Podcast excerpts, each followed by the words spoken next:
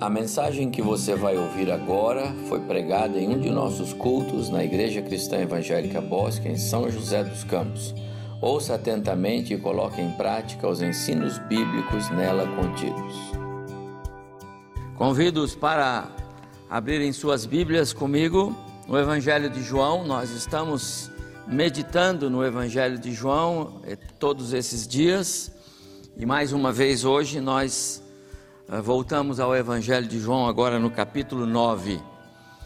O Aaron, ao abrir o culto, ele já mencionou que a nossa palavra nesta manhã, sobre o Verbo da vida, a palavra viva que é Jesus, é que ele é o Senhor dos ventos contrários. E esse é o tema da nossa palavra nesta manhã, na sequência das nossas reflexões dentro do Evangelho de João. Vou ler os primeiros eh, versos, aliás, vou ler dos versos João capítulo 9, perdão, João capítulo 6, me desculpe, João capítulo 6, 9 vai ser a noite. João capítulo 6, a partir do verso 16 até o verso 21. João capítulo 6, verso 16 ao verso 21. Então diz assim: Ao descambar o dia, os seus discípulos desceram para o mar e, tomando um barco, passaram para o outro lado, rumo a Cafarnaum. Já se fazia escuro e Jesus ainda não viera ter com eles. E o mar começava a empolar-se. Aqui um vento contrário começou a agitar o mar, agitado por vento rijo que, so, rijo que soprava. Tendo navegado uns 25 a 30 estádios, eis que viram Jesus andando por sobre o mar, aproximando-se do barco, e ficaram possuídos de temor. Mas Jesus lhes disse: Sou eu, não temais. Então eles, de bom grado, o receberam e logo o barco chegou ao seu destino. Chamo atenção para esse verso 18. E o mar começava a empolar-se, agitado por vento rijo que soprava, vento forte, vento grande. E Jesus foi recebido no barco e chegaram do outro lado. Jesus é o Senhor dos ventos contrários. Continuando nas nossas reflexões do Evangelho de João sobre Jesus, o Verbo da vida, a palavra viva. Nós já vimos que ele é o Verbo que se fez carne, a palavra, a palavra de Deus ouvida lá no Éden, a palavra que criou, a palavra que sustenta é também a palavra que cura a distância. Nós vimos isso. É também a palavra que dá uma nova razão de viver. O Verbo da vida deu àquela mulher apanhada em adultério uma nova razão para viver. Também a palavra viva é a palavra que restaura, que tira o homem da mais terrível condição que o pecado impôs a este mundo. O pecado é a razão de todas as coisas ruins, amargas, doenças, tudo, tudo, tudo. O pecado de Adão. E Jesus foi lá e tirou aquele homem que estava junto ao poço de Betesda numa miséria e Jesus o ergueu. Nesta manhã eu quero falar então sobre esta palavra, este verbo da vida que tem o poder de controlar os ventos contrários. Antes, porém, vamos fazer uma, uma viagem no tempo. E não vai ser muito e você vai voltar comigo. Vamos voltar oito meses, nove meses. Vamos voltar para dezembro de 2019, janeiro de 2020. Os planos eram muitos, não é? Nossa agenda estava cheia de programações para 2020 nós tínhamos um casamento para acontecer aqui em abril. Nós tínhamos encontros, os cultos especiais para acontecer. Mas de repente, um vento contrário mudou tudo. Quem podia imaginar? Quem podia imaginar que nós estaríamos agora com chegando aos 140 mil mortos no Brasil por causa de uma, de uma infecção generalizada? Estamos chegando a um milhão de mortos no mundo por esses dias. São 957 mil uh, hoje pela manhã. Então, um milhão. Em seis, sete meses oito meses, o mundo mudou. O nosso Brasil mudou. Quem podia imaginar que você ia ficar seis meses sem vir à igreja? Ventos contrários que nós não esperávamos, não contávamos com ele. Nós estamos acostumados a começar anos, a entrar no primeiro semestre, a lutar com as, as dificuldades do primeiro semestre, mas esse primeiro semestre de 2020 foi diferente. Quem poderia imaginar que iríamos chegar onde chegamos? Pensávamos que seria mais um ano, como todos os outros. Pensávamos que os primeiros seis meses de 2020 seriam talvez parecidos com os primeiros seis meses de 2019.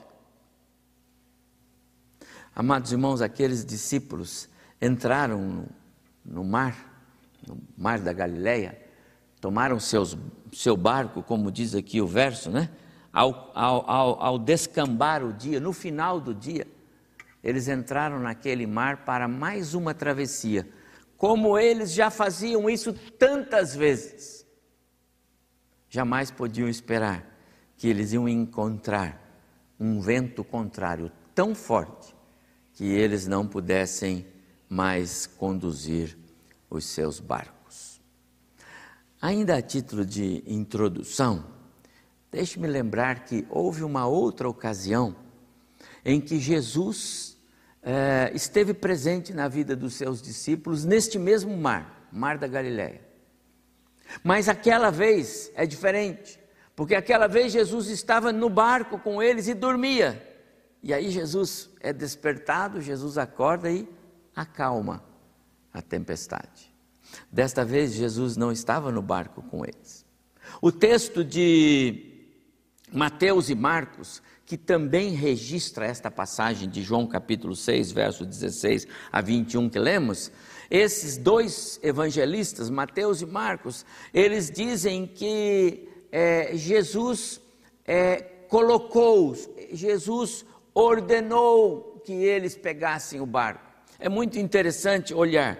No Evangelho de João, este verso 16 diz assim: Ao findar, ao descambar o dia, importante observar também, eram pouco mais de seis horas da tarde. O dia termina para os judeus depois das seis horas da tarde, então era alguma coisa perto de seis ou sete horas da tarde, não é? E eles saíram então para simplesmente fazer uma, uma travessia, um, uma coisa simples ali no mar da Galileia. Mas a gente vai ver que oito ou nove horas depois, eles ainda estão no mar. Porque o texto de Mateus e Marcos dão com mais precisão o que João apenas diz aqui, que eles haviam navegado 25 a 30 estádios. Nós lemos aqui no verso 19.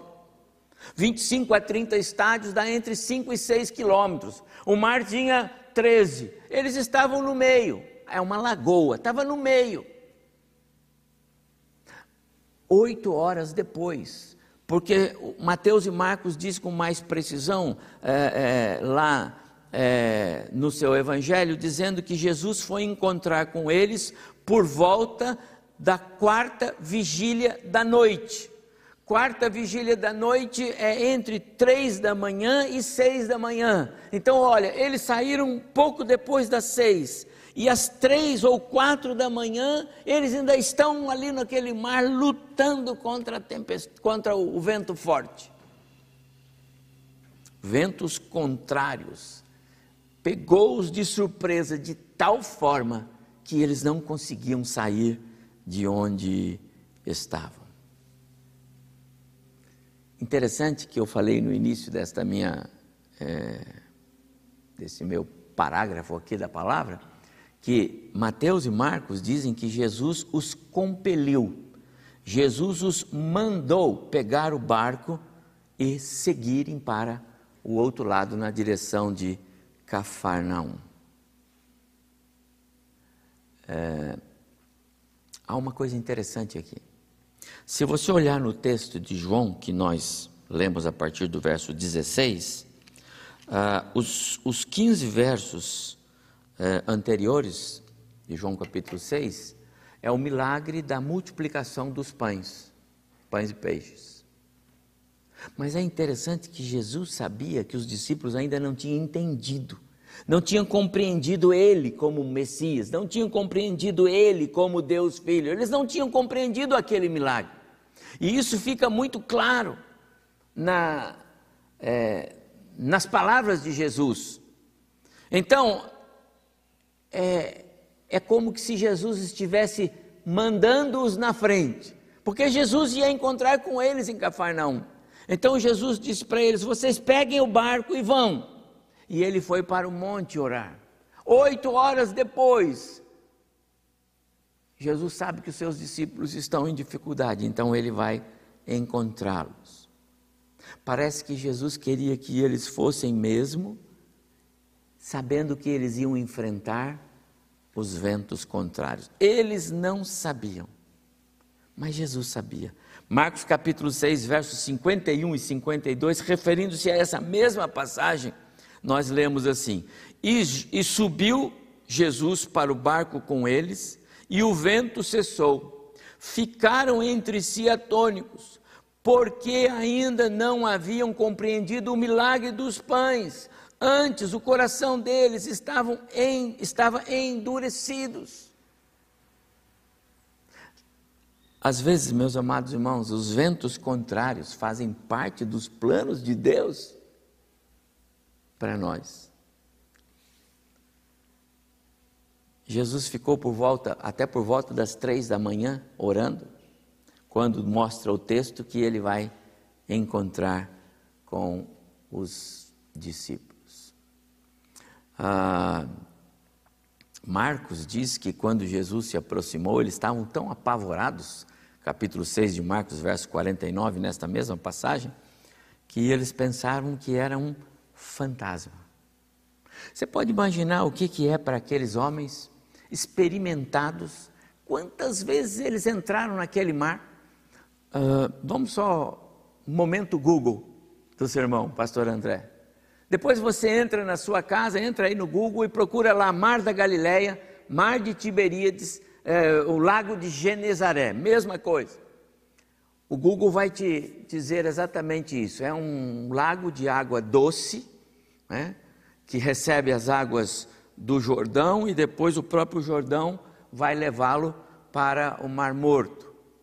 Esse lago, ele, ele fica cercado por montanhas, tem 13 quilômetros de extensão, 19 quilômetros de comprimento e, e fica mais de 200 metros abaixo, 213 metros abaixo do nível do mar. Não deveria ter tempestade, não deveria ter onda ali, é um lago de água doce. Mas acontece que a região favorece a chegada de umas correntes de vento. E os historiadores que colocaram essa informação no Google, depois você verifica, dizem que esse choque de temperatura de um clima mais quente, por isso é mais próprio do verão, com um clima mais frio que entra naquele vale cercado de montanhas, provoca um vendaval tão forte em algumas ocasiões que chegam a fazer ondas de 3 metros de altura naquele lago. Talvez essa noite tenha sido um, um momento mais ou menos parecido com esse. E os discípulos estavam enfrentando uma tempestade tremenda. Você já enfrentou tempestade é, em alto mar? Eu me lembro de algumas vezes que a gente foi pescar com alguns irmãos. Está aí o presbítero Lorival, companheiro de pesca, né? Algumas vezes a gente pegou coisa feia, não foi, Lorival? Ventos, ninguém parava em pé, que coisa terrível. O vento contrário é algo que faz estrago. João diz que Jesus se identificou no meio daquele vendaval né? e naturalmente continuou andando sobre as águas, olha o poder sobrenatural dele. E então os discípulos o receberam no barco e imediatamente eles chegaram do outro lado. Amados irmãos, o nosso tempo é curto, eu quero tirar algumas lições. Agora você já está familiarizado com o texto de João, de Marcos e Mateus, todos eles falando exatamente desta passagem, que não é aquela em que Jesus estava no barco e dormia. Eu quero tirar algumas pérolas bem preciosas para você e para mim nesta manhã, nesta porção. A primeira é que ventos contrários fazem parte do nosso contexto sempre haveremos de encontrar na nossa caminhada ventos contrários, mesmo quando você entra numa, num caminho que, pelo qual você já passou outras vezes. Como aqueles discípulos já tinham entrado naquele lago, naquele mar tantas vezes. Mas naquela noite, eles pegaram um vento contrário que quase os naufragou. Marcos 6, 48. E vendo-os em dificuldade a remar, Jesus, vendo os discípulos, porque o vento lhes era contrário por volta da quarta vigília da noite, veio ter com eles, andando sobre as águas. Meus amados irmãos, ventos contrários existem. Combinei com o pastor André, mas ele não vai querer cantar o hino 486, bem de manhã enquanto o sol sereno pareça um dia calmo anunciar, vigia e ora, porque um coração pequeno, um temporal pode abrigar. Não é assim? Você sai de casa, parece que é mais um dia como qualquer outro. Você não imagina, você deixa a família em casa e, e de repente alguma coisa acontece. Eu não conheço relatos de pessoas que vivem do lado de cá do céu, pastor, que não tenham enfrentado ventos contrários em suas vidas. Eu não conheço. Então é normal. Todos nós sabemos, eles existem. Pode ser no trabalho, pode ser na escola, pode ser no trânsito, pode ser na saúde, pode ser na família, pode ser até na igreja. Pode ser. Ventos contrários. Algo que acontece que você não esperava. A questão é como nós reagimos quando os ventos contrários vêm. Como nós reagimos quando estamos bem no meio do vento contrário? Qual é a nossa reação? Como é que a gente administra? Como nós assimilamos o vento? Como nós lidamos com a, o vendaval para que ele não faça estrago maior? Algumas pessoas, diante das aflições, começam a gritar. Ah, então, mas não vai adiantar, só vai aumentar o problema. Outros começam a chorar, mas só vai encher de água. O que nós fazemos? Há uma informação interessante que eu mencionei para os irmãos sobre o fato de Jesus os ter mandado pegar o barco na frente dele. Por que, que ele não falou, vamos pegar o barco? Não, ele falou, vocês peguem o barco e vão, eu vou orar, depois eu encontro vocês lá. Às vezes os ventos contrários fazem parte da estratégia de Deus para edificar a nossa fé. Meu amado irmão, os ventos contrários podem ser instrumentos de Deus para crescimento, para mostrar arestas que a gente precisa parar na nossa vida, na nossa história. Se nós queremos ser bênção para nossos familiares, para a nossa igreja, para a sociedade. Creio que Jesus queria que os discípulos entendessem que nem sempre habilidades naturais, aptidões, competência, talento, sabedoria, eu sei tudo, mas não sabe lidar com o vento contrário. É sábio em muita coisa, mas não sabe como reagir quando o vento bate de frente. Os ventos contrários não podem ser uma ameaça eles precisam ser um, um, instrumento que Deus, vistos como um instrumento que Deus usa para nos abençoar. Agora eu devo dizer uma coisa: ventos contrários podem sim nos fazer mal, se nós não soubermos como administrá-los. E assim, como nos vendavais que existem por aí, não é? Às vezes causam muitos problemas também na nossa vida espiritual, na nossa vida familiar, na nossa vida social, se nós não soubermos como administrar e como sair de situações adversas, eles podem nos causar muitos males. Em segundo lugar, além de ventos contrários serem parte da nossa história, eu quero dizer que é, Jesus, o Verbo da vida, é o, é o Deus que se manifesta como Deus onisciente no meio dos nossos ventos contrários. É só olhar. Ele é o, o Deus 30 horas. Acho muito interessante observar isso aqui. De novo, eu vou recorrer a um verso lá de, de Marcos é, verso 48 do capítulo 6. Por volta da quarta vigília da noite veio ter com eles. Pense nessa cena. Os discípulos estavam lá apavorados, saíram às seis, sete da tarde do, do, do dia anterior, agora era três da manhã e eles estavam lá lutando, aquela coisa toda. Não é? E de repente é, chega Jesus. Marcos diz que eles ficaram tão apavorados que pensaram que eram um, um fantasma. Mas logo Jesus se identificou. Como disse o Aaron na oração dele, é, Deus é o Deus que se manifesta para nos abençoar nos ventos contrários. Salmo 121, parafraseado, para adaptar aqui ao meu, a minha palavra.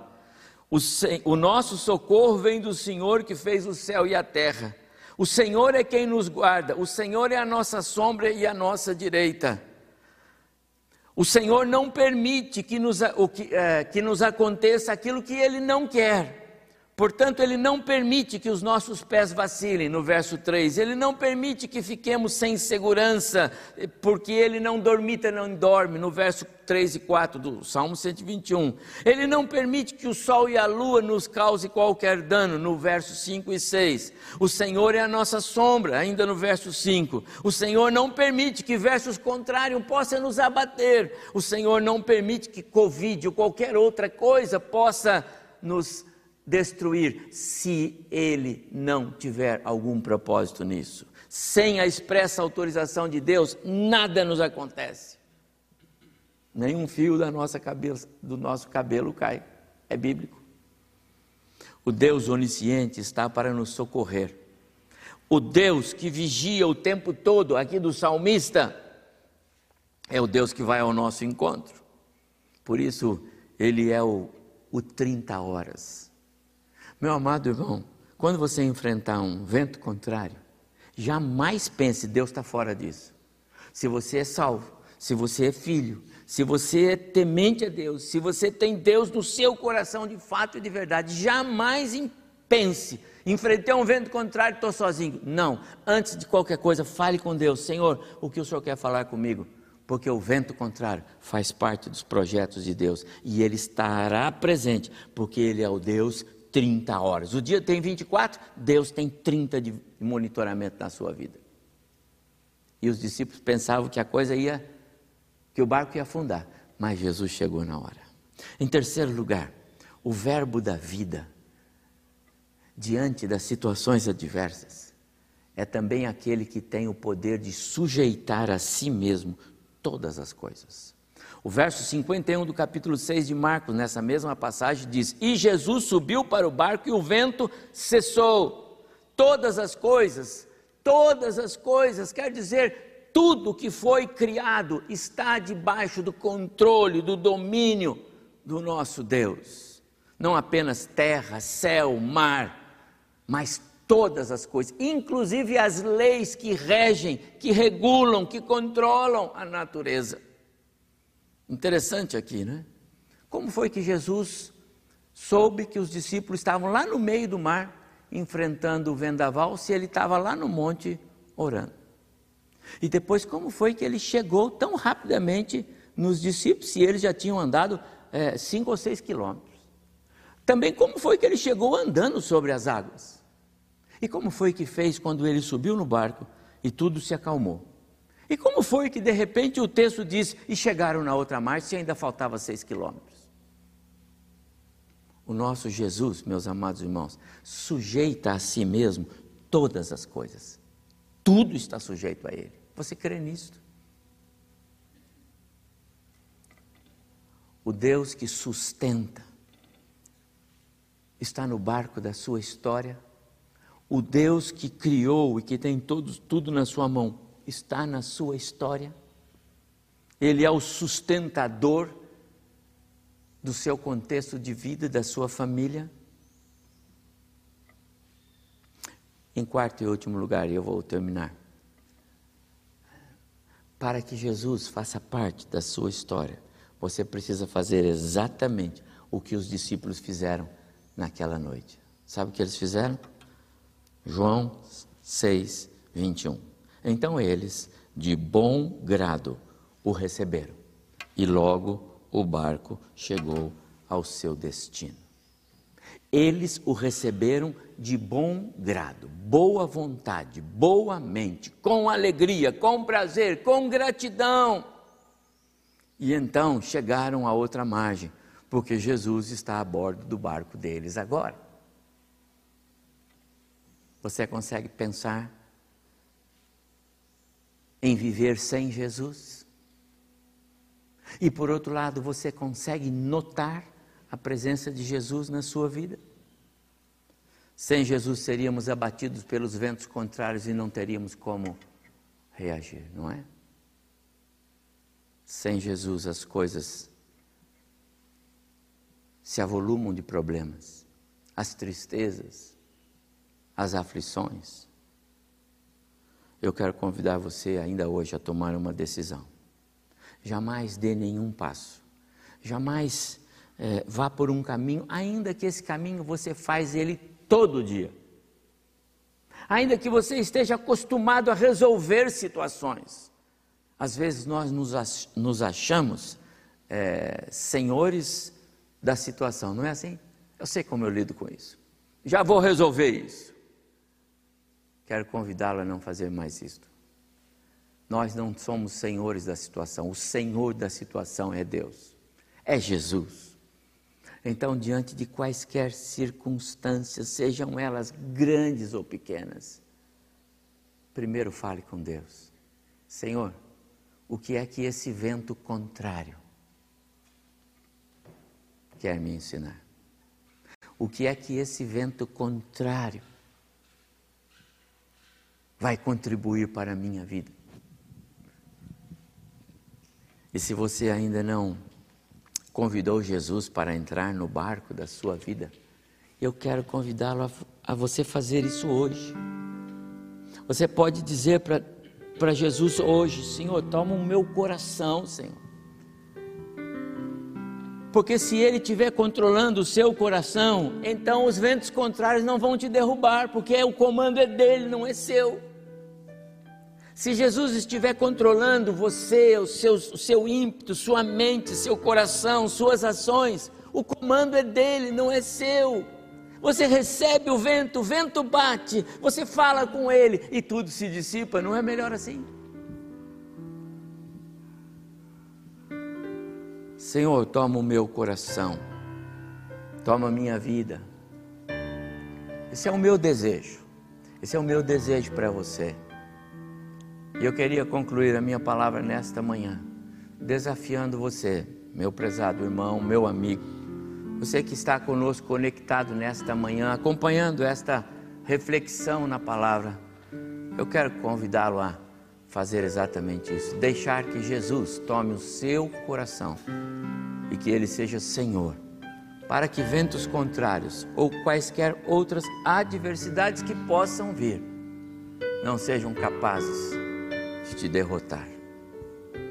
Que o Senhor o abençoe nesta manhã, que a palavra alcance o seu coração e que Jesus seja de fato Senhor da sua vida, em nome de Jesus. Amém.